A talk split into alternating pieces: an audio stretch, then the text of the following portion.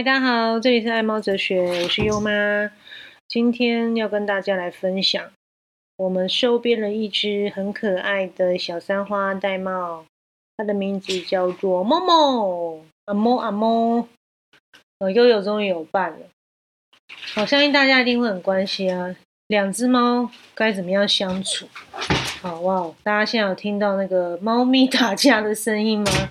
对他们现在正在玩。呃，有点像打架，有点像玩，没错，就是这样。因为猫咪其实是领域性非常强的动物哦。那当初其实我只有养悠悠一只嘛，很担心说，我想要帮它找伴，又怕它不习惯，因为他们会争地盘。所以我就左思右想呢，一直迟迟不敢行动，因为总之会很怕，会伤害到悠悠它的权益，会让它不爽。因为我非常的疼爱悠悠啦，我就把它当做自己的儿子一样看待。但是我觉得有时候也很奇妙啦，因为其实我心里面一直有这样的一个想法，也许就是所谓吸引力法则吧。我们家就在前几天元旦一月一号的时候呢，有一只小猫咪，就是阿猫，阿某某，我们都叫阿猫，跑到我们的社区，然后被我们社区的警卫大哥给抓住。哦，那时候就看到它。就觉得有点可怜嘛，因为年纪还很小嘛，带去兽医那边检查，估计是五六个月还六七个月，六个月左右。啊，这个大小其实也跟我当初心里面预设的年纪是差不多的。哦，因为就听说说，如果我家里面的猫，比如说悠悠好，它是五岁，哦，它二月二十六号就五岁了，它是五岁的话，我不能再找。比它大的猫，或者是跟它差不多的成猫，哦，这样子会非常的危险。哦，两只如果个性又比较领域性很强、很有攻击性的话，会打得非常惨烈。哦，这也是我非常害怕的事情，所以我就会心里面就会有一个大概预设的一个 range，就是会比它小。但是我又看到有些网络上有些资讯啊，分享是说也不能太小。因为大家也知道，幼猫是非常的好奇、非常好动、体力充沛。哦，对大猫来说，这样子的一种高频率或长时间的骚扰，哦，可以讲是骚扰吧，他们其实会受不了。哦，大猫会觉得很烦。总之呢，就是需要在家里面有很多空间，很多垂直哦向上啊、跳台啊，或是一些。纸箱啊，或是一些可以让他们去躲避的空间哦，这是非常重要。所以优妈家其实有非常多的设施哦，像我们有在客厅装跳台啊，然后有买一些纸箱做的房子啊，或是买猫窝啊，那他们是可以去藏匿的哈。像或是 IKEA 买那种猫隧道是非常推荐，半透明的，他们很爱。总之呢，阿猫现在到我们家多久了？半个月，半个月不到吧。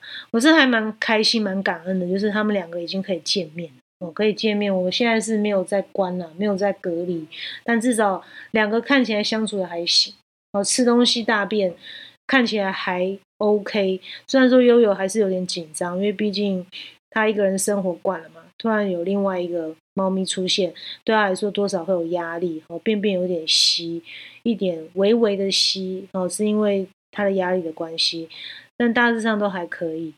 我希望可以帮助他找到一个玩伴，然后一个陪伴之后，可以不要那么的，好像很孤单吧。我觉得就希望悠悠可以改变，这蛮重要的。哦，我也很开心啦，至少他们目前看起来是可以相处的。那某某其实被我关在阳台隔离了大概一个礼拜左右，呃，有一个礼拜吗？大概一个礼拜左右啦。就是会在我上班的时候把把他们两个分离一下。哦，吃东西的部分目前还在调试哦，因为小猫刚在外面有一些流浪啊，或是生活饮食方面比较拮据，所以会吃的比较凶猛一点。哦，那这些东西都需要再调试。嗯，不过我真的还蛮开心的，至少目前看起来两个还算。和平共处还可以和平共处，虽然我还是会打，但是不至于到太凶。那我们家悠悠应该也确立了他在家里是老大的位置。那优妈是特别小心哦，我很小心的在照顾悠悠的感受。好像我一回到家，第一个摸的一定是悠悠。哦，对，阿猫一定会是放在第二，这喂东西一定尽量都会是以悠悠优先，又让他不要有那么大的失落感或挫折感，我觉得是蛮重要的。那我觉得另外一个很重要跟大家分享是，如果你家里要收编另外一只猫啊，猫砂盆一定要够。哦，因为大家其实要知道，猫很敏感，尤其他们的嗅觉跟听觉。哦，除了在空间上要给他们各式各样的。不一样的一个区域范围之外哦，垂直空间之外，我觉得猫砂盆要够也很重要哦。因为猫其实很有自己个性，然后会挑自己喜欢的猫砂盆。那以猫优妈自己的经验来讲的话，猫咪的猫砂盆最好不要太小，尽量能大就大，因为他们也是希望上厕所可以转身吧。那有些猫砂盆其实是刚好一只猫上去出来，没有这么符合猫咪心里所想要的。我自己的经验，呃，所以猫砂盆是尽量能大就大，因为很多以人为出发点的设计，其实并非是猫咪想要的那样环境，这个一定要留意。那我觉得很多事主会讲，哎，猫为什么会大便又大在外面？我觉得第一件事情要去看看这个猫砂盆是不是有一些不足，或是沙不常清，或者觉得很脏，因为猫咪非常爱干净，我这些都可以分享给大家。好，那我们今天就分享到这边。那我会继续的跟大家更新我们家收编阿猫之后跟悠悠两个相处的状况给大家哦。那有喜欢猫咪，真的还是要呼吁领养取代领养取代购买了。哦，猫咪真的很可爱。